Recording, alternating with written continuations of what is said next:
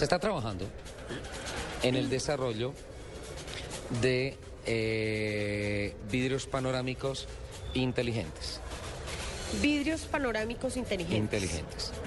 Los vidrios panorámicos inteligentes van a ser la próxima generación de los vidrios panorámicos en los carros. Sí. Están integrando tres factores importantes.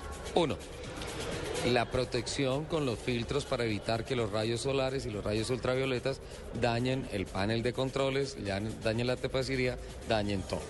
¿Sí? Ajá. Segundo punto, van a integrar parte de la información del vehículo, aspectos como velocidad, revoluciones y también como temperaturas, puntualmente la temperatura del aceite, temperatura del agua, que son fundamentales para que el conductor esté eh, pendiente de esos elementos de medición para que no haya ningún problema eh, mecánico en el carro. Sí. Y tercero, la conectividad a través, a través de unos sistemas, no tanto de hologramas, más sí de proyección holográfica sobre el vidrio de, por ejemplo, eh, la imagen de la emisora que estás escuchando. Cuando pones 96.9 FM te va a aparecer que está Blue Radio y cuando estemos en Autos y Motos, muy factiblemente tienes la opción de que aparezca tu bellísima figura, Doña Luz Euse, en el panorámico. Obviamente no puede ser tan eh, grande que no también no que, tan grande que genere distracción para el conductor